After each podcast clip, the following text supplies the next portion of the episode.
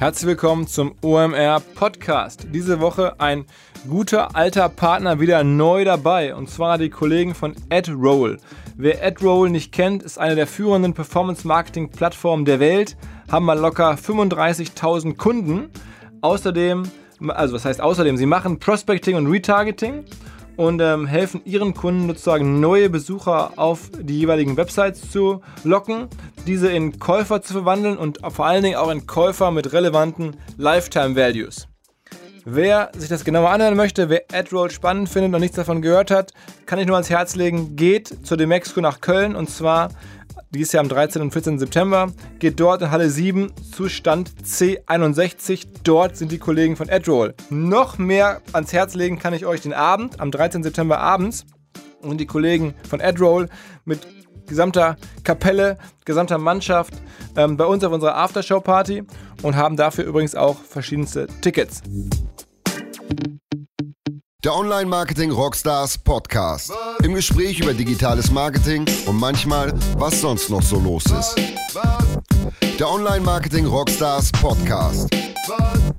Mit Philipp Westermeier. Diese Woche mit Michael Schretzenmeier aus Berlin, einer der oder aktuell vor allen Dingen der Macher hinter eDarling und bei eDarling war schon immer viel los und zuletzt auch gerade wieder viel los. Spannende Company, spannendes Geschäftsfeld. Ich freue mich auf dich. Moin, Michael. Moin, herzlichen Dank für die Einladung. Fühle mich geehrt. Ja, sehr gerne. Ähm, sag mal ganz kurz, eDarling äh, kennen ja die meisten, äh, klar, die sich für die Gründerszene interessieren, ist eine, eine der frühen Rocket-Beteiligungen gewesen, äh, ist auch, sagen wir mal, B2C, also sehr, sehr bekannt über, über die verschiedenen Marketingmaßnahmen, Werbemaßnahmen. Ähm, aber sag trotzdem mal ein paar Worte zu, zur Firma. Wie groß seid ihr? Wo seid ihr aktiv? Wie würdest du euch selber beschreiben? Genau, also Firma hinter der Marke eDarling ist die Affinitas. Und ähm, wir sind jetzt, also äh, genau, Rocket Incubated, ich glaube, eine der ersten Incubations, die Rocket damals, damals gemacht hat. Und ganz klassisch, wir sind jetzt in 25 Ländern ähm, und Hauptmärkte eigentlich äh, sind die USA und Frankreich, dann gefolgt von England, Australien, Kanada. Also wir sind eigentlich eine Deu äh, Firma in Deutschland, die ein großes amerikanisches und ein großes französisches äh, Geschäft betreibt, mit Abstand. Das ist eigentlich unser Standbein. Und was wir machen ist, wir wollen äh, eine, eine Premium-Online-Dating-Seite bauen für Personen, die mit beiden Beinen im Berufsleben stehen und eben den Partner fürs Leben suchen oder wieder suchen. Das soll ja vorkommen. Wie, viel, wie viele Leute arbeiten bei euch? Wir sind hier alle, wir sitzen alle am Tor, also sehr äh, zentrales äh, äh, Management. Und wir sind zurzeit, glaube ich, lass mich nicht lügen, ich glaube so 230 Mann. Wow, 230 Leute ist ja auch jetzt nicht so wenig. Ähm, und natürlich erste Frage, warum seid ihr jetzt in Frankreich und USA so groß und eigentlich als deutsche Firma in Deutschland gar nicht so groß? Das, die Frage drängt sich auf. Ja. Das ist halt, also den, den Ball nehme ich auch Volley, weil ich das erwartet habe. Ähm, ich glaube, ähm, das, ist, das ist ein bisschen eine Pfadabhängigkeit dahinter. Also wir hatten äh, einen sehr, sehr großen Investor, äh, eine US-amerikanische Dating-Plattform, ähm, die auch, glaube ich, Rocket damals als Vorbild gedient hat, um äh, E-Darling äh, hochzuziehen. Und wir hatten immer den Wunsch, eigentlich die Firma international sehr, sehr groß zu machen, mussten aber dann 2013 umstrukturieren, haben den Investor rausgekauft, haben uns die Freiheit gekauft, aber sozusagen mussten sehr, sehr, sehr, sehr genau aufs Geld achten, wo wir was investieren. Also letzte Funding-Runde war 2009, also das war dann 2013. Wir mussten wirklich auf eigenen Beinen stehen und haben uns dann entschieden, uns international äh, aufzustellen und wirklich den, den Sprung über den großen Teich zu machen und dort eine Firma aufzuziehen. Und das Geld, und das muss man ehrlich zugestehen, hat uns dann gefehlt, in Deutschland gegen die Kollegen von Roth sozusagen äh, dagegen zu halten. Ähm, und da kam es naturgemäß, die haben einen ganz, ganz starken Aufschlag im deutschsprachigen Raum gemacht, also wirklich äh, Chapeau und Hut ab. Und wir haben halt gesagt, hm, das verstehen wir. Wir glauben aber, dass es für die Firma und, und, und, für alle spannender ist, wenn wir, wenn wir eigentlich international was, was machen. Und international in unserem Markt bedeutet immer USA. Das ist die Hälfte des weltweiten Datingmarkts. Und dann sind wir in die USA gegangen und haben das äh, versucht, dort groß zu machen, sind da aber auch noch in Anfängen. Also da ist schon noch ein bisschen Platz äh, zum Wachsen. Aber daher kommt das so ein bisschen. Also der Fokus war international äh, und äh, daher kommt das. Aber sag mal, man würde jetzt erstmal glauben, dass der US-Markt noch umkämpfter ist als der deutsche Markt. Ist das nicht richtig? Nee, das ist witzigerweise äh, nicht richtig. Also ich würde jetzt mich nicht hinreißen oder nicht zitieren lassen, dass es nicht kompetitiv ist in den USA. Man muss aber fairerweise sagen, mit dieser mit dieser äh, Nische und unsere die Flagship Brand, die wir eigentlich, also in Deutschland kennt uns jeder unter eDarling. Wir haben noch die Marke Attractive World in Frankreich dazu gekauft letztes Jahr und die Hauptmarke mit der wir eigentlich auftreten außerhalb Deutschlands, ist Elite Singles. Und ähm, damit, äh, das, ist, das scheint eine Nische gewesen zu sein, die nicht besetzt war in diesen Märkten. Und damit hat man im Dating eigentlich immer eine Edge. Also das ist, das ist natürlich so ein Anglizismus, aber es ist wirklich kein Winner-Takes-it-all-Markt. Es gibt sehr, sehr große Player, also Match.com, die machen deutlich über eine Milliarde Umsatz. Aber ne, das ist so ein bisschen Unterschied, ich sage jetzt mal, ähm, es gibt äh, große Restaurants und, und sehr kleine, feine, erlesene Weinstuben oder, oder auch irgendwie eine Taperia oder was auch immer. Ähm, die Leute suchen sich das aus, was sie glauben, wo sie glauben, dass sie die Crowd finden, die sie, die sie gerne treffen möchten oder die Leute, mit denen sie gerne ähm, Kontakt haben möchten. Und da hatten wir mit Elite Singles, glaube ich, den, äh, einen guten Aufschlag und konnten da sehr, sehr schnell und sehr effizient Marktanteile dazu bekommen, die uns auch so keiner streitig gemacht hat. Also Match.com geht es immer noch gut. Ja? Also die haben jetzt nicht, äh, sind nicht eingebrochen, seit wir da eingetreten sind. Aber ähm, äh, der, äh, wenn man den richtige, die richtige Marke hat und einen richtigen Performance-Marketing vor allen Dingen Approach, dann kann man auch in einem etablierten Markt noch eine, eine Dating-Marke äh, Dating groß machen. Und das haben wir eigentlich bewiesen. Man muss ja sagen, ähm, oder ich, ich, hoffe, dass du es auch so siehst, äh, also Matchmaking, Dating, da ist ja sozusagen die Wertschöpfung zu ganz, ganz großen Teilen sicherlich mehr als 50 Prozent das Marketing, oder? Absolut. Also sozusagen, ne, wenn du die, die PL anguckst von einem, von einem, äh, von einem sehr guten Markt, äh, von einem sehr guten Dating-Unternehmen, dann sind es äh, wahrscheinlich 55 bis 60 Prozent äh, des Umsatzes gehen erstmal weg für, für Marketing. Und wenn man noch im Ramp-up ist, äh, kann das durchaus auch 70 bis 80 Prozent sein. Also sozusagen, wir sind ähm, ganz, ganz stark auf Performance-Marketing angewiesen und, also TV-Marketing on top im Mix, ähm, um dort äh, genug Kunden auf unsere Plattform zu bekommen, weil es ist eine ist eine Liquiditätsfrage. Die Leute wollen dorthin, wo was los ist, wo auch die richtigen Leute sind. Ähm, und dafür muss man, das muss man leider dazu kaufen, weil natürlich auch immer hintenrum Kunden äh, hoffentlich glücklich, aber die Plattform verlassen. Das heißt, man muss ständig für, für Nachschub sorgen, dass auch was los ist und dass die Leute eine gute Zeit haben bei uns und das bekommen, was sie eigentlich suchen, nämlich Qualitätsinteraktion mit anderen Menschen und hoffentlich Dates. Ähm, und dafür muss man sehr viel Geld aufwenden, ja. Ähm, ich äh, erzähle seit einer geraumen Zeit immer, dass Performance Marketing nirgendwo so gut gemacht wird wie in Deutschland oder nirgendwo so viele Leute sich im Performance Marketing, also digitales Performance Marketing, äh, auf so einem Niveau beschäftigen wie in Deutschland. Jetzt hast du ja einen perfekten Vergleich. Würdest du es auch so sagen? Ich würde da jetzt, also das ist immer schwierig. Äh, ich habe jetzt lange bei der Affinitas gearbeitet ähm, und wir sind immer, wir versuchen immer humble zu sein und sagen Sachen, die wir nicht gut können und aber auch ehrlich, wo wir Sachen, wo die wir sehr, sehr gut können. Wir hatten das Glück, äh, im, also in meinem Cap-Table ist der, ist der Florian Heinemann, äh, ist ein Kai Rieke, äh, sind, sind äh, logischerweise David äh, Karl, Lukas Brosse da, also Leuten, denen man das sicherlich nicht erklären muss, wie man Performance-Marketing aufzieht und die auch extrem stark äh, diese Firma dorthin gepusht haben. Insofern glaube ich schon, auch wenn wir jetzt Akquisitionen machen in anderen Ländern oder auch in andere Länder gehen und dort Talente holen, dass die, die Analysequalität und wie man, also Multiclick-Attribution oder was man dort alles machen kann, schon sehr, sehr weit gedungen ist hier im Berliner Umfeld. Und da sind wir sicherlich mit dabei, gibt es auch eine ganze Menge andere Firmen, die es gut machen. Aber ja, das glaube ich schon. Also ich habe, wir haben eine Edge. Also ich, ich sage ja immer so, mein Lieblingsbeispiel ist irgendwie gar nicht jetzt unbedingt im Dating-Bereich, aber es gibt ja diese äh, Wimdu Airbnb-Rivalität, oder gab es zumindest mal, wo man sehen konnte, dass irgendwie Wimdu im SEO-Bereich viel, viel stärker war als Airbnb. Hat den am Ende natürlich nichts genutzt, aber zumindest ähm, in einem wichtigen Performance-Kanal klar gewonnen. Ne? Ist das sozusagen auch ein Bereich, jetzt sagen wir mal Search oder SEO, wo ihr auch sozusagen großen amerikanischen Plattformen zeigen könnt, wie es geht? Absolut, also ähm, zeigen können, wie es geht. Wie gesagt, da, wir sind immer ein bisschen vorsichtig, also die sind auch alle nicht, äh, nicht auf der, auf der Wurstsuppe hergeschwommen.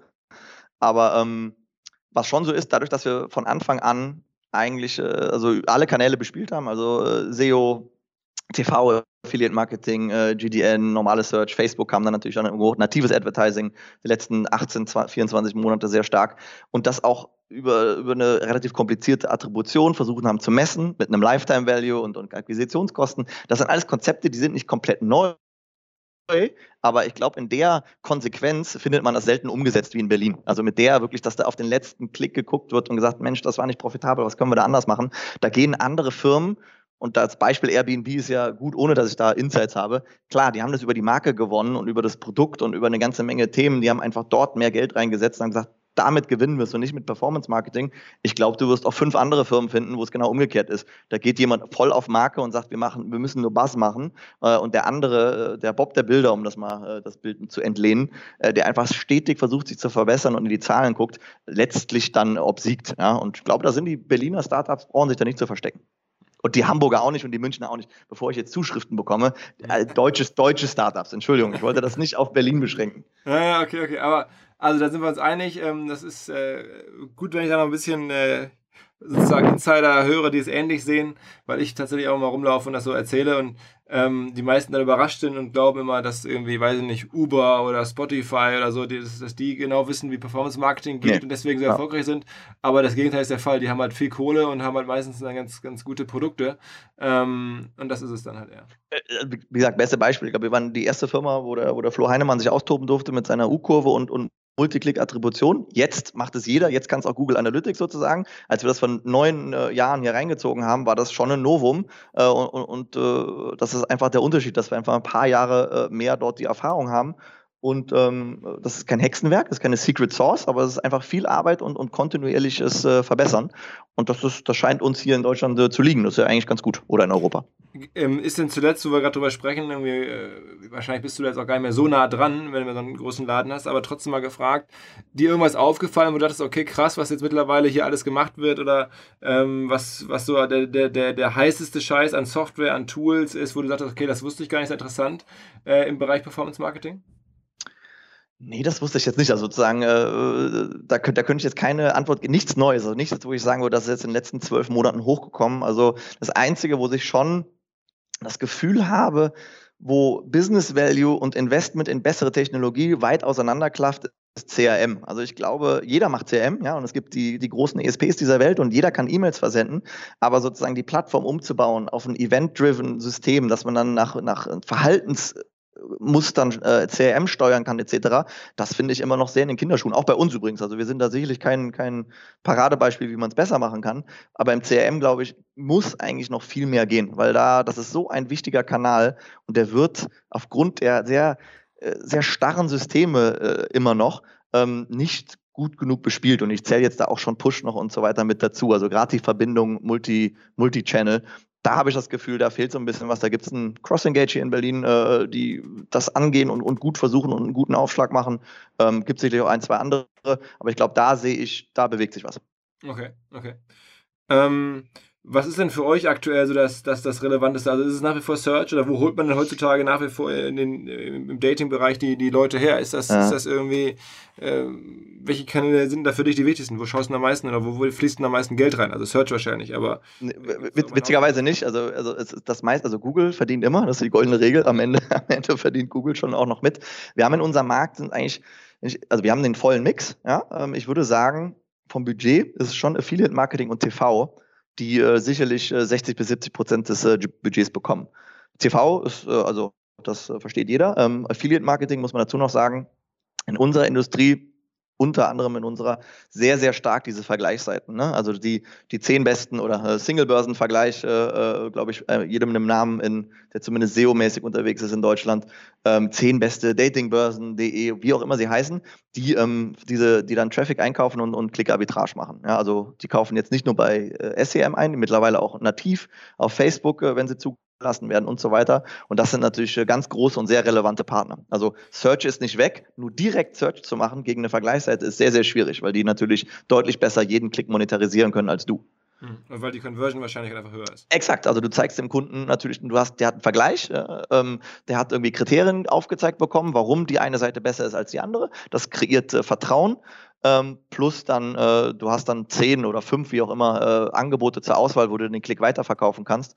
Ähm, äh, und das ist einfach, äh, statistisch funktioniert das besser als das, was, wenn du nur auf eine Landingpage kommst und dann ähm, äh, vielleicht dann geht der Kunde wieder zurück und sucht was Neues, wenn es eben nicht ansprechend war. Ja? Das letzte Mal, als ich mich in Deutschland mit dem Thema auseinandergesetzt habe, so sozusagen ähm, Vergleichsseiten im, im Dating-Bereich, da war das immer das, das, die große Geschichte von dem deutschen Singlebörsen-vergleich.de, glaube ich, heißt es, irgendwie ein One-Man-Show äh, lange Zeit und dann irgendwie aber eine Monster-Affiliate-Seite, die, die viele normale sozusagen Leute gar nicht kennen, aber die eine riesen Kohle verdient hat über Jahre.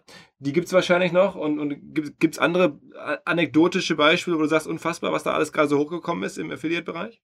Absolut. Also ich glaube ich, jede Woche einmal angeschrieben, dass jemand einen Vergleichsseite macht. Also der also Single-Börsen-Vergleich mit dem Henning Wiechers, also ist also ein Vollblutunternehmer und ähm, der hat das ganz früh erkannt, war, glaube ich, sehr lange SEO und hat dann irgendwann SEM mit in den Mix äh, dazugeschmissen. Äh, und dann gibt's äh, zwei, drei wirklich äh, riesige Firmen. Also wir reden von Firmen, äh, die sicherlich deutlich nördlich der 100 Millionen äh, Dollar Umsatz machen mit, mit solchen Modellen. Verschiedene Verticals, aber Dating einer davon.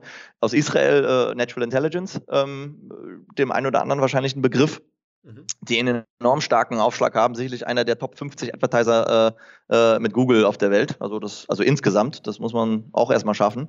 Mhm. Ähm, äh, dann gibt es ein Centerfield in den USA und, und noch eine ganze Reihe anderer. Also es gibt wirklich große, große relevante Firmen, die sich auf äh, Vergleichsseiten konzentriert haben und dort äh, Affiliate-Marketing letztlich betreiben. Ja, ähm, Aber das ist, ist spannend. Die, die Breiten, ne? die gehen dann, die haben da wahrscheinlich verschiedenste Verticals, die machen nicht nur, nicht nur äh, Dating, ne? Na klar, die machen auch Loans, Kreditkarten, ähm, äh, also Versicherungen sowas interessanterweise nicht. Ähm, Antivirus, Webhosting, äh, solche Themen machen die. Hm, hm. Okay. Ähm, und TV, ist das irgendwie, auch in USA oder wenn du sagst Frankreich, äh, sozusagen muss, muss man sich genauso vorstellen wie hier in Deutschland? Also das, der, das Einkaufen von TV etc. Äh, unterliegt immer noch, also gibt immer Unterschiede, welche Spotlänge man kauft, wie die Spots dann äh, geschnitten werden etc. Aber im Prinzip ist es, ist es dasselbe. Also es gibt zwei Möglichkeiten. Du kaufst es performance-basiert, also mit Direct Response. Da ist meistens effizienter, ein bisschen kürzere Spots zu haben. Die sind dann in einem Land halt neun Sekunden, im anderen 13 Sekunden, aber letztlich ist es, äh, ist es dasselbe. Versucht dann eben äh, einen guten ROI hinzubekommen, indem man misst, wie eben die Response drauf ist. Und dann gibt es schon auch äh, Budget für reines Branding, wo du sagst, du musst sozusagen top of mind deiner Marke. Also wenn jemand Dating denkt, soll er äh, ähm, E-Darling oder Elite Singles denken. Ähm, äh, dafür muss man eben auch ein, ein, Stück abzwacken. Das kann man nicht so genau messen, ist deutlich schwieriger, aber Langzeiteffekte kriegt man dann so Brandtrackern mit. Okay. Aber dort wird der TV-Einkauf eigentlich gemacht, so wie hier. Also meistens über Agenturen, weil man noch zu klein ist. Also der Direkteinkauf lohnt sich erst, weiß ich nicht, ich glaube, Trivago kauft äh, direkt ein mittlerweile in den USA, aber ähm, man hat meistens eine Agentur dazwischen, um das ein bisschen zu bündeln und, und gute Raten zu bekommen. Und sag mal, so, so, so, diese ganzen heißen Themen, die es jetzt seit neuerem erst gibt, so Content Marketing oder sowas, ist das auch was für euch? Absolut. Also wir suchen immer, also wie jeder andere auch, wir suchen immer nach, nach Traffic. Ja, das ist, äh, das ist ein, ein, ein stetige Suche und Native Advertising, glaube ich, also mit, mit Outbrain äh, Tabula angefangen, glaub, gefühlt so vor zwei, zweieinhalb Jahren, hat relativ lange gedauert, bis wir da mal gesehen haben, dass wir Performance-Marketing-seitig das hinbekommen. Ja? Also, dass wir sagen, das lohnt sich auch dort, äh, das ist meistens CPCs, was wir da zahlt, dass sich das lohnt für uns. Ähm, und so seit, würde ich sagen, seit einem Jahr, ein bisschen länger ist es stabil im Mix und läuft sehr, sehr gut.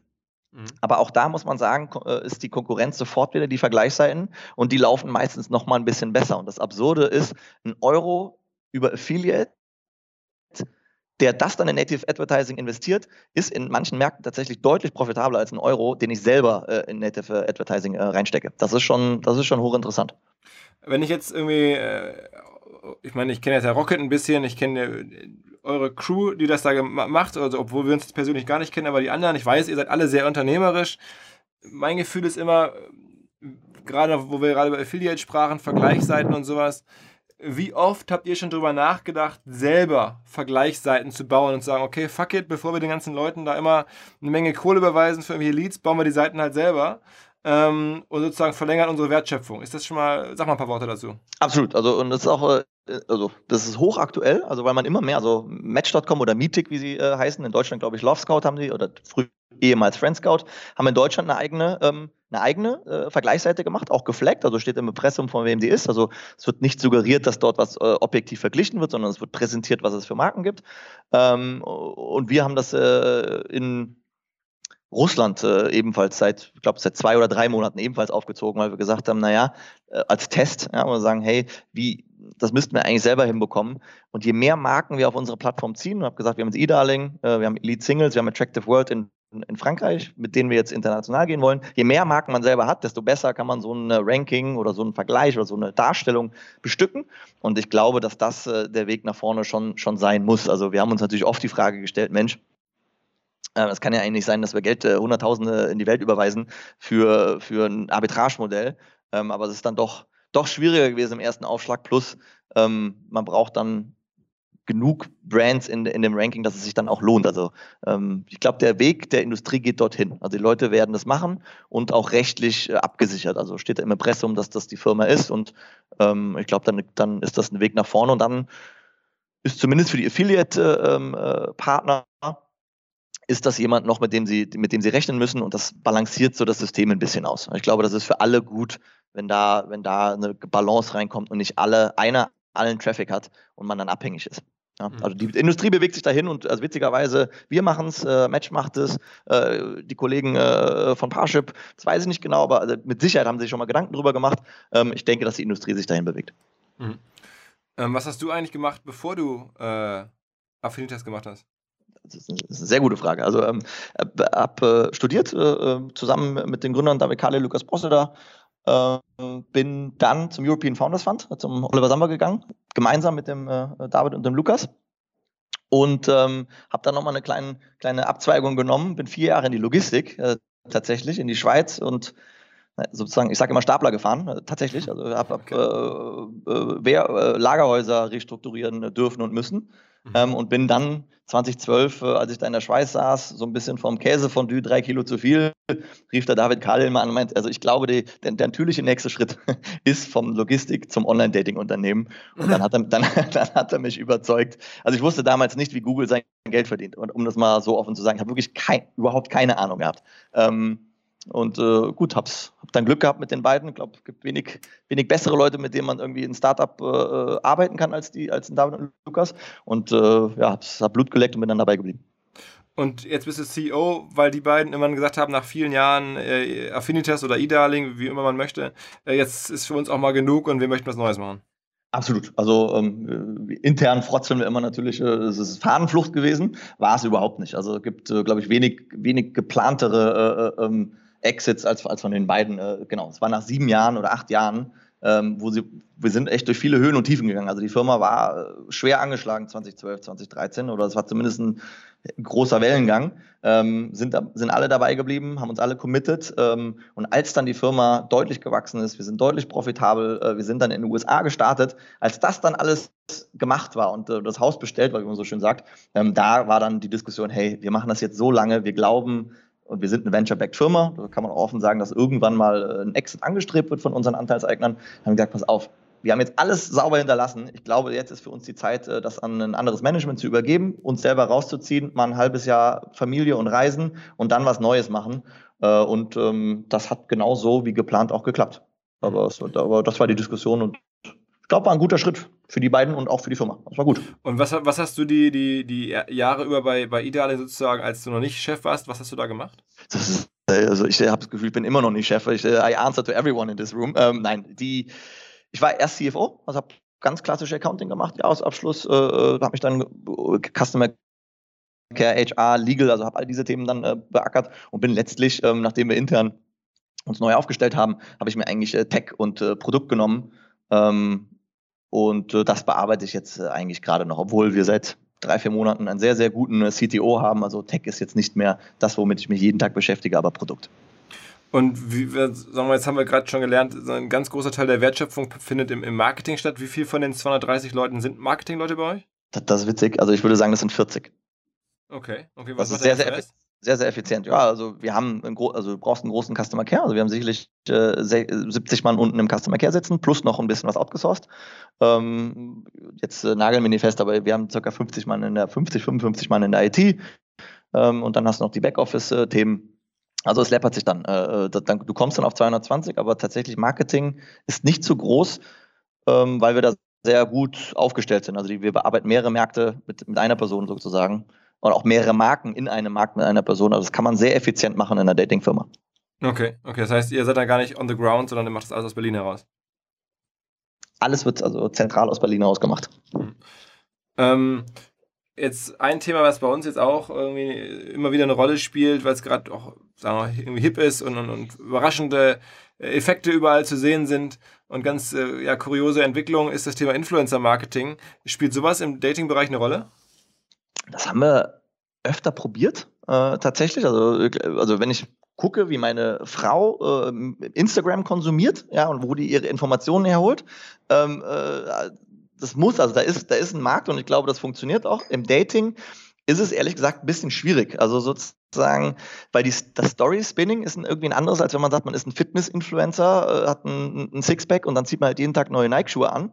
ähm, im, im, Dating ist halt, äh, man muss sehr aufpassen mit der Themenwahl. Also die Suche an sich kann frustrierend sein. Dann möchte man aber auch keinen Influencer haben, der immer nur so, so Poesiealbumbildchen äh, postet und sagt, Mensch, der nächste Tag wird besser. Oder auch auch für dich gibt es den richtigen. Also wir haben immer das Gefühl gehabt, dass die, dieses Story-Spinning, was man schon arg braucht äh, für so ein Influencer-Marketing, dass das nicht, zumindest wir haben es nicht hinbekommen, nicht ganz trägt. Und ich sehe auch ehrlicherweise ganz wenig andere äh, äh Dating-Firmen, die das äh, skalierbar erfolgreich machen. Ich weiß, dass die Kollegen von, äh, von Lavu da hier und da äh, gute Erfolge mitgehabt haben, zumindest von außen betrachtet. Aber so in Masse für die Industrie im Vergleich zu einem, ich sage jetzt mal, Vergleichsseiten-Affiliate, ist es kein Kanal. Also sehr, sehr schwierig zu bespielen. Weil das Storytelling so schwer ist. Weil das Storytelling so schwierig ist, weil du sich, du wiederholst, das Thema ist immer gleich, du wiederholst dich dann sofort und du wiederholst dich auf einer Ebene, wo es die Leute ein bisschen nervt. Also, wie gesagt, wenn du sagst, ey, ich habe heute 100 Push-Ups gemacht und morgen machst du 150, ist das für die Fitness-Community und für die Leute, die dahinter stehen, wahnsinnig begeisternd. Wenn du sagst, ich habe heute sage ich dir, das ist der beste Tipp für dein erstes Date und dann morgen sage ich dir, das ist sozusagen, das kannst du anziehen. Das kann man eine Zeit lang spielen, aber es, du, das ist sehr schwierig, eine stabile Audience äh, aufzubauen und das, weil du es auch in, also interessengetrieben ist und du hast mal Lust und mal keine Lust. Und zweitens gehen dir die Themen sehr schnell aus. Zumindest war das unsere, äh, unsere Erfahrung. Vielleicht sind wir auch nicht kreativ genug. Also da will ich gar nicht sagen, das geht nicht. Nur für uns war es schwierig. Also Influencer, wir sehen das. Wir glauben auch, dass es wahnsinnig stark sein kann, vor allen Dingen für die Marken Bildung und Bindung. Für uns hat das in dem Falle äh, so noch nicht geklappt. Wir haben es in mehreren Ländern ausprobiert. Ähm, war, war schwierig. Also ich kann ja, ich kann ja versprechen nicht, aber ich kann ja, ich würde mich aus dem Fenster hängen und sagen, äh, es hören einige Influencer, Agenturleute und Geschäftsführer und Macher hier zu und wahrscheinlich kriegst du jetzt Mails von Leuten, die sagen, ey, ich weiß, wie es geht. Also, das finde ich, find ich, super, die sollen, die sollen sich melden. Ähm, äh, wenn es geht, äh, sind wir auch immer daran interessiert, idealer mit dem Fokus, idealerweise mit dem Fokus äh, eher USA oder Frankreich. In aller Kürze, ich hatte euch ja am Anfang schon von AdRoll erzählt, einer der führenden Performance-Marketing-Plattformen der Welt. 35.000 Kunden, Prospecting, Retargeting, Self-Service, aber auch Managed Service. Großer Stand auf der Demexco am 13. und 14. September und großer Partner am 13. September bei unserer OMR Aftershow Party, wo wir ja wieder mit voller Kapelle auffahren, Künstlern, Getränken, alles was eine gute Party ausmacht, ziehen wir hoffentlich am 13. September abends im Bootshaus ab. Und ähm, ja, die Kollegen von AdRoll sind auch dabei und haben uns gebeten, auf diesem Wege darauf hinzuweisen, dass sie zweimal zwei Tickets verteilen ähm, für die Party. Wer so ein Ticket haben möchte, einfach eine Mail an rockstar at adroll.com, also rockstar at adroll.com und kurz erklären, warum nun diese Tickets an euch gehen sollten. Vielleicht lustig, fachlich, faktisch, wie auch immer. Schreibt eine Mail, seid dabei. Am 13. September sehen wir uns in Köln. Jetzt hast du gerade schon selber gesagt, wir kennen die Kollegen aus Dresden von Levu auch ganz gut. Da ist ja nun auch äh, ähm, ja, sehr, sehr viel Erfolg gewesen und haben das super hinbekommen. Ähm, im, sicherlich vor allen Dingen im Mobile-Bereich, aber tolle Firma gebaut. Dann gab es da ähm, ja schwere, auch schweren Wellengang aus anderen Gründen. Unter mhm. anderem den Vorwurf sozusagen da ja, unechte Profile äh, vorzuschlagen oder mhm. darüber Leute in eine zahlendes Modell zu locken und so. Ähm, wie war dein Blick auf diese ganze Lovu-Thematik? Also juristisch, äh, wenn ich das richtig nachverfolgt habe, ist das äh, Verfahren eingestellt worden gegen Zahlung 1,2 ja, Millionen ja. zu, Euro. Ähm, ich glaube, da, da gibt es dann, glaube an den Rechtsstaat, da gibt es dann wenig zu, zu sagen. Also das Verfahren ist abgeschlossen. Ja. Ähm, ich glaube, da zu der Aussage lass mich hinreißen, dass äh, ein Heise, glaube ich, war es und ein CT hm. jetzt auch nicht, äh, ist jetzt keine, kein Tabloid, ne? ist jetzt keine, sind keine Schmierblätter, äh, sondern wirklich hochseriöse Leitmedien eigentlich für, für die Tech-Industrie äh, und, und IT-Industrie. Ähm, und habe das schon mit großer Aufmerksamkeit gelesen, was sie dort äh, publiziert haben. Und die werden sicherlich äh, ähm, einen Syndikus äh, in, äh, im Hause haben, der vorher mal gecheckt hat, ob sie Sachen sagen dürfen oder nicht. Ähm, insofern ähm, hat das natürlich große Fragezeichen aufgeworfen. Juristisch ist es, ist es geklärt. Ähm, und es ist für die Industrie an sich, also Häme wird es nie geben. Das, äh, für die Mitarbeiter und, und, auch für die Kunden äh, kann man sich nur wünschen, dass da weiter ein gutes Produkt gebaut wird und dass das äh, gut funktioniert. Ähm, für die Industrie an sich ist es immer eine Katastrophe, wenn, äh, wenn sowas passiert. Äh, schlimmer noch in den USA, glaube ich, gab es dieses Ashley, Ashley Madison äh, wo dann im Zuge dieses Leaks rauskam, dass, die, dass da relativ wenig natürliche Personen angeblich auf dieser Plattform waren. Ähm, das ist ganz, ganz schlecht für die gesamte Industrie. Das ist sehr reizvoll anscheinend für Leute, weil das natürlich äh, ein, ein, Umsatztreiber ist. Das ist intuitiv, wenn du irgendwie von einem netten Profil angesprochen wirst und dann sagst, hey, muss aber 10 Euro zahlen, dass du mit ihr oder ihm reden kannst. Ähm, das mag für manche Personen reizvoll sein. Das ist eine Vollkatastrophe für die gesamte Industrie und es ist vor allen Dingen kriminell. Also ich äh, finde, wir, wir finden das wirklich immer schlimm und das ist nie irgendwie so ein bisschen, man könnte jetzt meinen, da gibt es dann so ein bisschen Freunde, Freude, haha, ein Mitbewerber und der ist dann äh, irgendwie weg und jetzt können wir den Market Share nehmen. Nee, überhaupt nicht, sondern das trifft die gesamte Industrie äh, und das ist immer sehr, sehr schlecht für alle. Äh, insofern glaube ich, äh, tut da jeder gut daran, äh, bei sich zu kehren und aufzupassen, dass da keiner irgendeinen Schmuh macht, weil, ähm, also abgesehen davon, dass es äh, kriminell ist, ist es einfach auch ethisch, also es ist einfach, es ist eine Sauerei, das macht man einfach nicht, ist Betrug. Ja, und da sollte man sehr, sehr klar die Linie ziehen und es dem Team auch immer so vermitteln und auch mal sagen, hey, das, das geht nicht. Kollegen von Lavur, glaube ich, sind da, haben, das war schon eine schwierige Zeit für die von außen betrachtet, habe jetzt aber das Gefühl, wenn ich in die App Store Rankings gucke, ähm, ist die einzige Firma auf der Welt, die, die mit einem Tinder äh, tatsächlich in den Top 15 äh, konkurrieren kann und eigentlich immer so ein, zwei Plätze über denen ist. Also insofern Kudos. Ja, ja absolut. Also ähm, wir kennen ja auch die Kollegen näher und ich bin heilfroh, weil sie auch bei uns äh, immer viel in, in, involviert waren, wir sind eine sehr enge Beziehung zu haben, dass es für sie äh, gut ausgegangen ist und dass da keine, also zumindest die ganzen rechtlichen Themen alle geklärt sind. Ähm, aber dennoch ist ja so ein bisschen so die Frage, Fake-Profile mir nochmal neu begegnet und jetzt gucke ich hier so rum und dann sehe ich irgendwie äh, auf irgendwelchen Plakatwänden sind so Frauen drauf, ähm, die halt sagen, hey, triff mich in der Datingbörse oder in der Plattform und dann ist ja schon eigentlich die Frage, ob das nicht schon ein Fake-Profil ist. Ne? Also wenn du auf einmal mit irgendeinem Testimonial arbeitest oder noch nicht mehr einer bekannten Person, aber einer hübschen Person, äh, ist ja die Frage, ob die dann auch wirklich da drin sein muss. Ne? Also die Grenze ist ja total äh, äh, fließend, was jetzt irgendwie Fake-Profile sind und was nicht, ne? Genau, also sozusagen, also man sollte es, also Deutschland ist da, also ich glaube, da gab es ganz viele wettbewerbsrechtliche Auseinandersetzungen in unserer Branche, äh, dass da aufgepasst wurde aufeinander, dass wir, dass da zumindest in der Kommunikation klar wird, was ist ein äh, ne, welches Profil benutzt man, welchen Testsiegel, was auch immer. Ich meine, du kennst die ARIA wahrscheinlich von anderen, aus anderen Verticals, äh, wo das herkommt. Ähm, man muss, glaube in, in, in einem Werbeumfeld äh, geht auch ein Gericht immer davon aus, von einem, von einem sozusagen äh, intelligenten Nutzer, dass er, er muss erkennen können, dass das eine werbende Maßnahme ist. Ich glaube, das ist ganz wichtig. Man sollte niemals suggerieren, genau diese Person sozusagen, die gibt es und die wird dich jetzt ansprechen. Ich glaube, das ist, da ist die Grenze überschritten. Auf der anderen Seite kann ich fragen, also wer geglaubt hat, dass deine Fingernägel zwei Meter lang wachsen, wenn du die immer in Palmolive hältst, ähm, ist das nicht auch irgendwie eine irreführende Werbung? Dann irgendwann. Also ich glaube, man kann dem Konsumenten schon zutrauen, Werbung zu erkennen, wenn man es handwerklich schon auch so macht, dass er es erkennen kann. Also man darf nicht, man darf da nicht lügen. Aber ja, natürlich werben wir mit, mit äh, jungen Damen, jungen Männern, äh, die sind Models äh, und es muss klar sein, dass das Models sind und keine Personen, die man dann in der Tat auf der Plattform trifft. Das muss klar sein. Sag mal, ähm, jetzt äh, haben wir gerade schon über Lavu und Tinder gesprochen, die in den App Stores mobile super erfolgreich sind. Mhm. Wie konnte euch das passieren? Jetzt mal hart gefragt, ne? dass, dass, dass, dass euch das die gibt und, und, und, und, und äh, ihr wart ja früher da, ihr seid ja nun auch sehr smart. Warum habt ihr diesen, diesen sozusagen dieses Feld offen gelassen? Absolut. Also gibt ein legendäres Telefonat mit dem Oliver Sammer, wo er sagt, Mensch, hättet ihr mal besser einen Tinder gemacht? Ja, das würde ich so unterschreiben. Das hätten, wir mal besser, das hätten wir mal besser selber gemacht. Bei Tinder, das werden die wenigsten wissen. Also Tinder ist eine, also wenn Kodak das Beispiel ist, wie man Innovation komplett verhunzen kann, ist wahrscheinlich Tinder das beste, die beste Case Study, wie ein großer Corporate was richtig macht. Nämlich das kommt von Match.com. Die haben das als incubated oder, oder gegründet von Match.com, der größten Dating-Seite auf der Welt. Äh, ähm, in Deutschland eben, wie gesagt, Love Scout. Und die haben das hochgezogen und wirklich generalstabsmäßig äh, äh, geplant, die Audience sich ausgesucht, gemerkt, dass mit Performance Marketing das nicht geht, sondern auf einer rein PR-viralen äh, äh, Welle geritten werden muss. Also das ist par excellence. Das gibt es wirklich äh, in ganz wenigen Industrien, habe ich so ein Beispiel. Und ähm, insofern äh, ja, muss man damit leben, dass sie da besser waren und schneller waren und mehr Ressourcen hatten und, und da mehr reinbuttern konnten, zu sagen, hey, das ist the next big thing und da müssen wir dabei sein.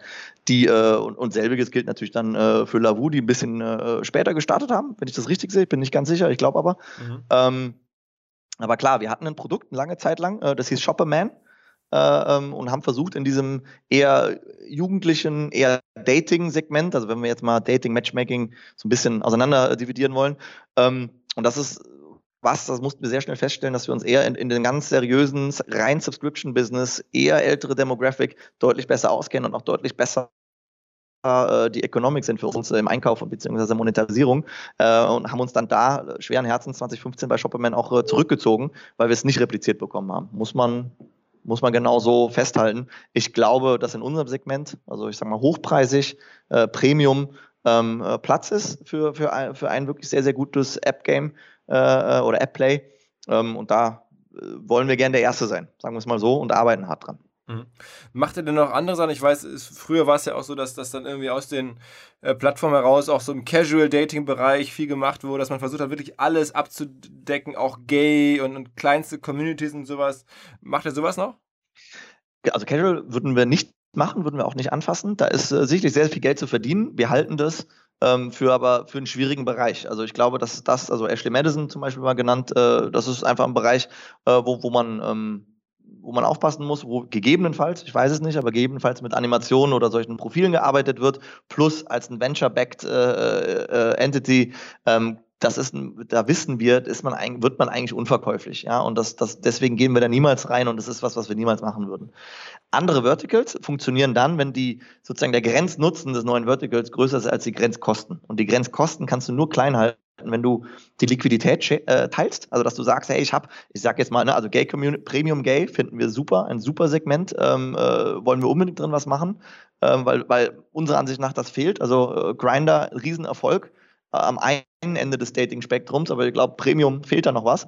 Ähm, und wir haben sicher, also ne, ich würde sagen, wir haben 5% äh, äh, Gay auf, auf unseren Plattformen, so circa 3, 5, 7 kommt aufs Land an, obwohl wir gar keine Gay-Brand sind. Ne? Also die Experience, glaube ich, für, für, einen homosexuellen Mann oder eine lesbische Frau bei uns auf der Plattform ist nicht besonders gut, weil einfach nicht besonders viele andere Profile verfügbar sind. Ähm, aber wir haben die Profile schon. Wenn ich jetzt eine neue Gay-Brand äh, daneben setze und kann aber reibungslose Kommunikation über zwei Plattformen hinweg äh, sicherstellen und die Liquidität teilen, dann sind die Grenzkosten, ich muss diese Nutzer nicht neu einkaufen, ich kann sofort anfangen mit Monetarisierung, dann sind diese Grenzkosten minimalst. Und dann kann ich auch wirklich in sehr kleine Nischen gehen und die trotzdem profitabel bespielen. Rein betriebswirtschaftlich sollte man trotzdem mit dem größten, größten äh, Nische anfangen und nicht mit irgendwie äh, ganz, ganz, ganz, also irgendwie mountainbikelovers.com. Mhm. Aber ähm, theoretisch ginge das. Und das geht eben, weil Leute sich die Community, also es gibt eben auch nicht nur ein Restaurant in Berlin, sondern irgendwie äh, 5000, weil die Leute Variety haben wollen, weil die verschiedene Geschmäcker haben und auch mal der heute geht er ins Adlon und morgen geht er einen Döner essen. Und äh, so ist es im Dating auch ein bisschen. Und deswegen ist da genug Platz. Ähm, man muss aber die Grenzkosten für eine neue Plattform sehr, sehr gering halten und das geht nur mit einer guten technischen Infrastruktur.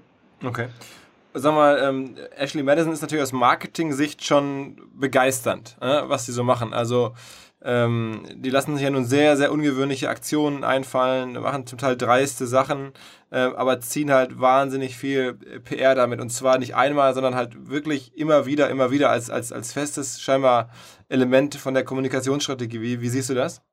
Ja, also grandios gut. Ne? Also jeder kennt die Billboards in den USA. Ich glaube, bei, bei Bill Clinton wurde es gemacht, bei ähm, äh, dem US äh, in New York, Weiner, glaube ich, hieß er, der, der eine Affäre hat. Also immer wenn irgendwo ein Politiker eine Affäre hatte, äh, äh da diese großen Billboards, das äh, erregt natürlich unglaubliche Aufmerksamkeit und ich glaube, und dann muss ich jetzt langsam aufhören, ich mache ja Werbung für die Kameraden, aber also Life's too short, have an affair, an sich auch als Claim äh, mit dem Augenzwinkern, äh, wenn es eben ein ehrliches Produkt ist und bleibt, ist natürlich auch, das trägt. Die machen das sehr, sehr gut. Und wie du sagst, beeindruckend ist, dass es so replizierbar ist, dass sie ein Playbook haben und dass sie wissen, wie man PR bespielt, was jetzt nicht komplett trivial ist. Ne? Hat mit Performance Marketing nämlich nichts mehr zu tun, sondern es ist ein ganz eigenes Spielfeld und das machen die sehr gut, keine Frage. Sind die auch in Deutschland eigentlich mittlerweile größer? da, dazu kann ich gar nichts sagen. Also ich glaube, sie, also sie haben mit Sicherheit de deutsche Kunden, das würde mich wundern, wenn nicht. Aber ähm, ich glaube, ich glaube, ein C-Date oder auch ein Secret äh, sind dann noch deutlich, deutlich größer. Mhm. Ja. Mhm. Deutlich, also müsste ein großer Abstand sein. Würde mich jetzt wundern, wenn nicht, ehrlich gesagt. Mhm. Sag mal, und ähm, was ihr jetzt ja nun auch um, äh, abseits vom Marketing sehr clever gemacht habt, zumindest aus der Ferne ähm, schien das so, und ich habe einige darüber reden hören, auf eurer äh, ganzen äh, Gesellschaftsebene seid ihr jetzt auf einmal börsennotiert. Also noch nicht. Ähm, äh, wir aber sind demnächst. noch, aber demnächst. Also wir, also wir haben das announced, genau. Also wir haben es hat auch, also es freut uns natürlich, es hat keiner kommen sehen und auch es hat uns ehrlicherweise, das freut uns noch mehr, keiner so richtig zugetraut, weil es eine sehr, sehr komplizierte Transaktion ist. Ähm, wir haben uns, äh, also die größten oder mit die bekanntesten Marken in den USA sind JDate für die Jewish Community und Christian Mingle. Und die Firma dahinter heißt Spark Networks. Die sind gelistet äh, mit dem Ticker LOV, den ich an sich schon mal grandio ja. grandios ja. finde. Allein deswegen hätte man einen Deal machen sollen. Und da haben wir uns mit denen geeinigt, dass wir eigentlich die beiden Firmen zusammenlegen. Das neue Konstrukt, die neue Firma, die dann in Berlin sitzen wird, die heißt dann Spark Networks SE.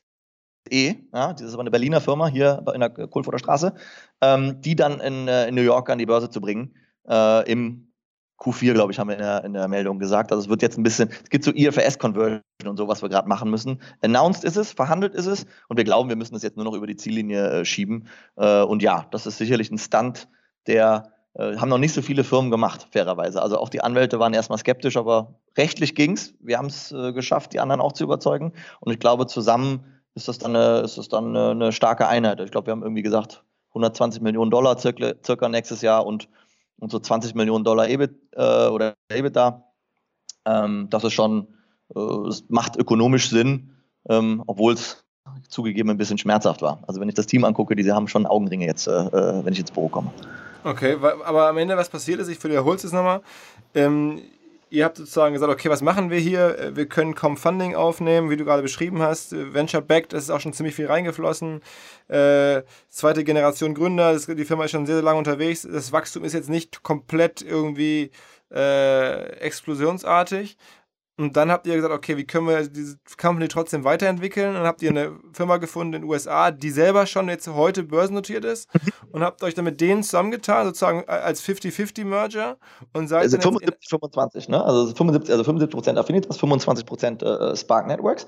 Und das zusammen, sozusagen, dieses Vehikel zusammen wird dann Technisch ist es sozusagen ein neuer IPO, wenn man so will, ähm, aber wir begeben keine neuen Shares raus. Äh, wir nehmen einfach diese zwei Firmen, mergen die in eine neue Firma rein eine Topco, sozusagen, das ist die äh, Anwaltssprache dazu.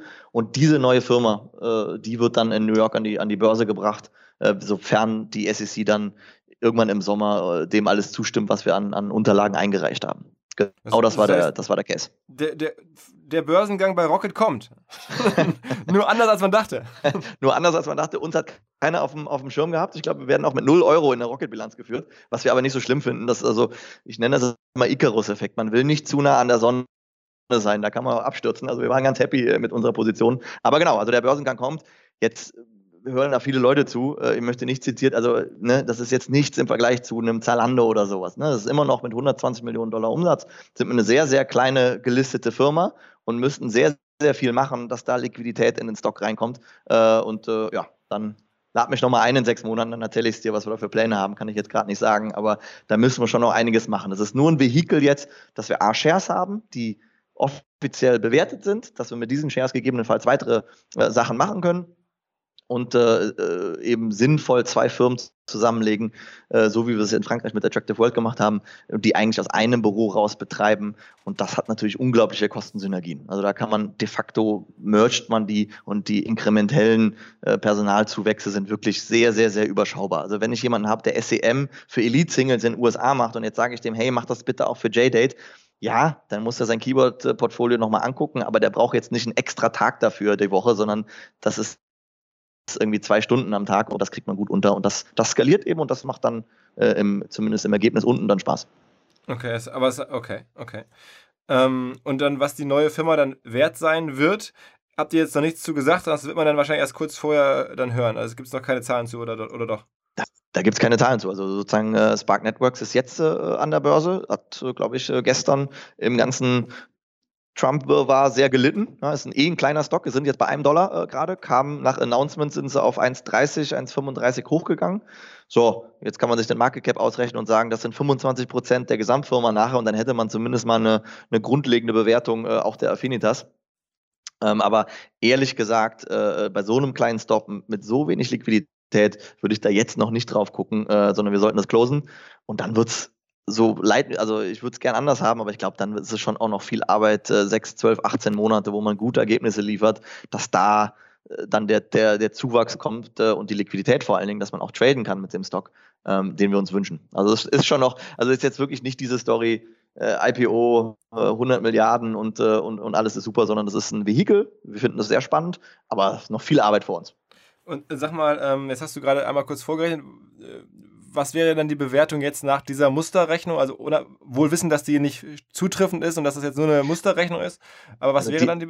Also da wäre die Affinity das so, ich würde sagen, so 100 Millionen Dollar wert. Und, und die, vielleicht 110, vielleicht 95, vielleicht 120. Das liegt jetzt eben, also der Shareprice kann ja immer nur um einen Cent ticken, da gibt ja keine Bruchstücke, also es ist immer ein Prozent Schwankung, egal was da passiert. Jetzt sind die bei einem Dollar, da wären wir, glaube ich, ich müsste es gucken mit dem jetzigen FX, würde ich sagen, 100 äh, Millionen Dollar äh, die Affinitas wert und die Kollegen, äh ich glaube, 32, 33 Millionen Dollar, also die Gesamtfirma 130 Millionen Dollar. Okay, okay. Auch das ist ja schon mal äh, für, für, eine deutsche Firma am Ende, ne, auch wenn sie dann in den USA gelistet ist, gibt es auch nicht so viele. Ne? Also, also wir, wir, wir schmunzeln, wir frotzeln immer ein bisschen. Also sozusagen in, an der NYSE sind dann die Deutsche Bank, Merck, ich glaube Böhringer Ingelheim und äh, Affinitas ja, äh, gelistet als deutsche Entity. Ähm, im Average alles Milliardenfirmen, der Median sieht anders aus. ja, ja, okay. Das, ist, das wird wohl so sein. Ja. Ähm, nee, ähm, aber ist, also ich glaube, großer TechCrunch-Artikel, glaube ich, gestern, vorgestern über den Äther gegangen. Mit, äh, auch mit 100 Millionen ist man noch kein, also ist es kein Fail. Äh, es wird, äh, man muss dazu wissen, der Global Online-Dating-Markt, der ist vielleicht so 4, 5 Milliarden Euro groß in Summe. So, also da ist dann, ist einfach schwierig, ne? Und Match macht eine Milliarde, 1,2 Milliarden Dollar Umsatz, 1,3. So, ähm, das, und es gibt keinen guten Research dazu, aber so ungefähr. Das heißt, eine 100 Millionen Firma äh, auch umsatzseitig zu bauen und eigentlich ein bisschen darüber oder 130, 150 äh, perspektivisch, das ist dann, das ist schon ordentlich. Also das ist äh, ähm, für unsere Industrie dann schon äh, gehört man zu den sicherlich Top 4, äh, 5 äh, Firmen in dem Markt. Ja, und man muss auch sagen, du brauchst jetzt keine Zahlen zu nennen, aber ich würde vermuten, so rein das Bauchgefühl, dass die letzte Bewertung, die äh, Venture-Bewertung, die es ja dann gegeben hat, ähm, damals, als ihr vor vielen Jahren noch Geld aufgenommen habt, sozusagen, die war wahrscheinlich dann trotzdem schon niedriger, oder? Also ich, also ich glaube, äh, also müssen wir jetzt mal Holzbrink oder, oder, oder ähm, die IBB oder, oder Rocket hier mal fragen, aber ich glaube, so vom Multiple ähm, ist das jetzt nicht der Fund-Returner, offensichtlich, den wir äh, darstellen, aber es ist schon sehr, sehr ordentlich. Also ich glaube, den Deal, äh, Philipp, hätten du und ich in jedem Fall auch mitgemacht mit irgendwie äh, 100.000 Euro, weil der Return hättest du am Stockmarket nicht bekommen. Also ja. schon, schon ordentlich. Also schon ein, ein hohes X, würde ich sagen. Hm. Ja, sehr, sehr geil. Ja. Ähm, also muss man sagen, das ist äh, für alle, die uns jetzt zuhören und nicht jetzt mit den, mit den ganzen Finanztransaktionen und, und, und der, der großen äh, Finanzmagie, die ihr da macht, äh, vertraut sind. Ich bin ja selber auch nicht im Detail, aber ich habe das gelesen, dann mit ein, zwei Leuten hin und her geschickt und so und alle sagen, wow, krass, das ist ja äh, richtig geile Leistung und äh, echt beeindruckend. Also nochmal abseits von eurem operativen Geschäft. Ähm, schon sehr, sehr gut und ja, ähm, auch mal was anderes, was, also was man wahrscheinlich so auch nur einmal im Leben macht und äh, unsere, die meisten Hörer und ich auch bis vor kurzem gar nicht wussten, dass sowas überhaupt geht und dass man auf einmal, wie gesagt, auf einmal ist man an der Börse und das ist noch in New York. Äh, äh, exakt, wir können es auch noch nicht, nicht, nicht ganz fassen. Viel, viele Sachen noch vor uns, viele Sachen, die, glaube ich, lernen müssen, auch in der Kommunikation. Also wir waren sonst nie hasch hasch, aber es fängt an mit dem All Hands, wo wir immer alle Zahlen gezeigt haben, müssen wir jetzt ein bisschen aufpassen, weil die SEC drauf guckt, weil ne, Investoren sagen sich, ey, in sechs Monaten ist das 75 Prozent des Gesamtwerts, dann ist es auch relevant, wenn ihr im ach, weiß der Herrgott, ja, irgendwie die Registrierungen in Südafrika äh, ein halbes Prozent oder runtergehen. Also es ändert, ändert so eine Firma ein bisschen. Aber wie gesagt, es ist auf einem ganz, ganz kleinen Flamme und äh, äh, das macht Spaß jetzt, macht man hoffentlich nur einmal. Ähm, und dann, dann schauen wir mal, was, was wir als nächstes machen. Aber spannend ist in jedem Fall, das stimmt. Wie tief kann man eigentlich so in, in Marketing-KPIs reingucken durch Bilanzen? Also sieht man zum Beispiel jetzt irgendwie, ähm, du siehst ja bei, bei den börsennotierten Wettbewerbern jetzt auch eine Menge Sachen. Äh, wahrscheinlich, wofür die ihr Geld ausgeben oder ist das, ist das irgendwie, siehst du nur Marketingkosten, das war's? Also mit, mit Masse-Marketingkosten, weil da wird es, also es gibt zwei Sachen, also du guckst dir die Marketingkosten an, den, den Lifetime Value, also wie die eigentlich jede, ihre Kohorten monetarisieren, das sehe ich natürlich überhaupt nicht in der Bilanz, aber das ist natürlich komplett relevant, äh, wenn ich einfach in unserem Markt mehr, also die Nachfrage ist immer da. Wenn ich es schaffe, mehr Geld auszugeben, kann ich auch immer quasi linear, sage ich jetzt mal, äh, mehr Kunden dazu kaufen. Abhängig von der, sozusagen, die, die Decke kommt dann, wenn der, wenn der Lifetime Value erreicht ist, weil dann irgendwann verlierst du Geld. Das kann man nicht ablesen. Die, reinen Marketingkosten schauen wir uns eigentlich nur das Percentage an. Äh, sozusagen, ist das 60 Prozent vom Umsatz, ist es 80 Prozent vom Umsatz? Wie entwickelt sich das? Ähm, und wenn man dann tiefere Informationen haben will, dann muss man auch mal direkt miteinander reden. Kann er jetzt natürlich nicht zu sagen, aber das ist in der Industrie, die ist nicht so groß. Äh, da, da redet man dann schon mal miteinander und kriegt natürlich auch äh, unter vertraulichen oder Vertraulichkeitsabreden dann weitere Informationen aus der Bilanz selber ist es, glaube ich, relativ schwierig, äh, aus einer HGB-Bilanz, die im Bundesanzeiger steht nochmal mehr, ähm, äh, ist es, glaube ich, relativ schwierig, Marketing-Effizienzen etc. über diesen KPI, also 60 Prozent vom Turnover äh, gehen dafür drauf, rauszulesen. Ähm, das, das ist schwierig. Aber im Mobile-Bereich ist es deutlich weniger, ne? So ein Tinder hat wahrscheinlich deutlich weniger, oder? Das, das weiß keiner, sagte. Also sozusagen, also ich glaube, ein Tinder macht, jetzt wahrscheinlich werden mir Leute schreiben, ich bin Idiot und ich weiß es nicht, aber ich glaube, Tinder macht vielleicht 120, 140 Millionen Dollar Umsatz, äh, hat aber auch 50 Prozent Marge. Ne? Die haben kein Paid Marketing. Die haben ein mhm. großes Tech-Team äh, und die, also nochmal, ich kann komplett falsch sein. Es kann sein, es sind 250 und 125 Millionen äh, Ergebnis. Ich glaube, so ist es in 140, 150. Ich müsste mal App Andy. Ich glaube, da würde man schon irgendwie halbwegs rausbekommen, äh, äh, genauer gucken. Aber das ist schon, ähm, das ist schon eine sehr, sehr große Firma und unglaublich profitabel. Ja. Und sag mal, dieser Sean Red, ich hatte mir den mal angeschaut, ich suche auch mal nach, nach spannenden Unternehmern und Speakern und so. Der ist aber wirklich Angestellter gewesen, ne? Der ist ja auch so ein bisschen so, so ein verrückter Typ irgendwie. Ja, schön, schön, schön formuliert. Ja, ich glaube, der ist, äh, der, der ist ein, der ist ein Character, wird der Engländer sagen. So also mhm. zumindest von außen. Ich kenne ihn nicht, aber so, was man so liest. Ähm, mit, mit einem wahnsinnigen Drive. Ne? Und ich glaube, der ist, ist jemand, der ein unglaubliches Gefühl fürs Produkt hat oder hatte. Ähm, ich glaube, äh, er war, also er war schon ökonomisch incentiviert. Ich glaube, er hatte relativ viele Shares äh, und Match.com hat das so hybrid gemacht. Die haben einen VC reingeholt und haben auch unter VC-Regeln diese, diese Firma äh, hochgezogen und haben halt Call-Options dann gehabt und konnten halt zu gewissen Bewertungen, die auf einer Formel äh, basierten, äh, einfach dann zurückkaufen. Aber das ist eigentlich, die haben das incubated, haben aber verstanden, in unserem you know, äh, riesigen Firma wird das nichts werden und haben dann den Sean Red, ich glaube, ist schon ein, ein, ein voller Gründer, auch vom Herzen und der war auch, ich weiß nicht, wie viel Prozent der hatte, aber ähm, wird kolportiert, was er sich für Häuser kauft in LA gerade. Ähm, also der war auch, glaube ich, ökonomisch äh, schon äh, wie ein Gründer beteiligt ähm, aber halt in einem, in einem, ich will nicht sagen Korsett, aber in einem, in einem Konstellation, wo ein Match.com immer dahinter stand und klar war, das wird eingemeindet, äh, wenn, das, wenn das ein Erfolg wird. Und aber so ist es, glaube ich, auch gekommen. Also ich glaube, ja, Entschuldigung. Aber man sieht schon, also so ein, so ein Product Guy kann den totalen Unterschied ausmachen. Also wenn du, wenn du irgendwie so Produktgenie bist, kann das alles anders machen, ne? Absolut. Also ich glaube, also in unserem äh, Markt, äh, ist, also mit Produkt kannst du schon wirklich viel machen. Ich glaube schon auch mit, mit Marke kann man sehr, sehr viel machen. Ne? Also ähm, äh, gibt da ja auch Deutschland, also äh, Parship, dann kam Elite-Partner äh, vom, vom Arne Kalke, glaube ich, Second to None sozusagen sowas aufgebaut. Also mit Marke und Produkt kannst du im Dating schon wirklich was machen.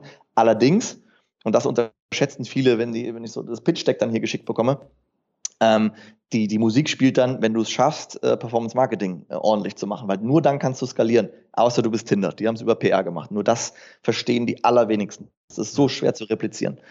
Und daran scheitern viele. Also 10.000 Downloads für eine, für eine schön gemachte Dating-App oder 100.000. Möchte jetzt nicht sagen, das ist nichts, aber das ist relativ einfach. Es ist halt schwierig, wenn mir dann jemand sagt, ey, und die Downloads kosten mich 80 Cent ich mache nächsten Monat äh, eine Million Downloads und dann sage ich, naja, aber dann wird das nicht mehr 80 Cent kosten. Dann wird es leider 5 Euro kosten, weil das einfach so anspringt und du im selben äh, Teich fischt wie viele andere auch im, im, Dating und das wird dann sehr, sehr teuer und dann musst du nur, musst du, musst du einkaufen und dann musst du sehr gut monetarisieren und daran scheitert es dann meiner Ansicht nach oft. Du brauchst eine kritische Masse und Größe, um im Dating auch wirklich nachhaltige Marge äh, rauszuziehen. Anders, anders geht es, glaube ich, nicht. Mhm. Machst du eigentlich auch selber, um das mal zum Abschluss noch, selber Investments? Bist du auch so Teil einer Berliner Investorenklicke oder sowas? Das ist Witz, also ich weiß nicht, mit wem du vorher geredet hast, ob du vorbereitet wurdest. Ähm, wir machen immer Witze. Also ich habe Mikro-Investments gemacht äh, bei, bei zwei, drei Sachen, wo die äh, Jungs von Saarbrücker 21 mich haben mitmachen lassen oder mich gefragt haben, ob ich äh, irgendwie mitmachen möchte. Ähm, aber ich würde jetzt nicht, und danach kam der Witz auf, ich soll mein LinkedIn-Profil ändern in Angel Investor. Aber also, so wie jeder andere auch sozusagen, der mal vorbeigelaufen ist am, am Büro vorne. Ähm, das mache ich natürlich nicht. Also ich würde mich überhaupt nicht als Business Angel bezeichnen. Ich habe, glaube ich, drei oder vier wirklich Kleinstinvestments gemacht. Lilly, du war eins, Movinga war eins, äh, solche Themen. Ähm, äh, Bitbond, die ich super stark finde.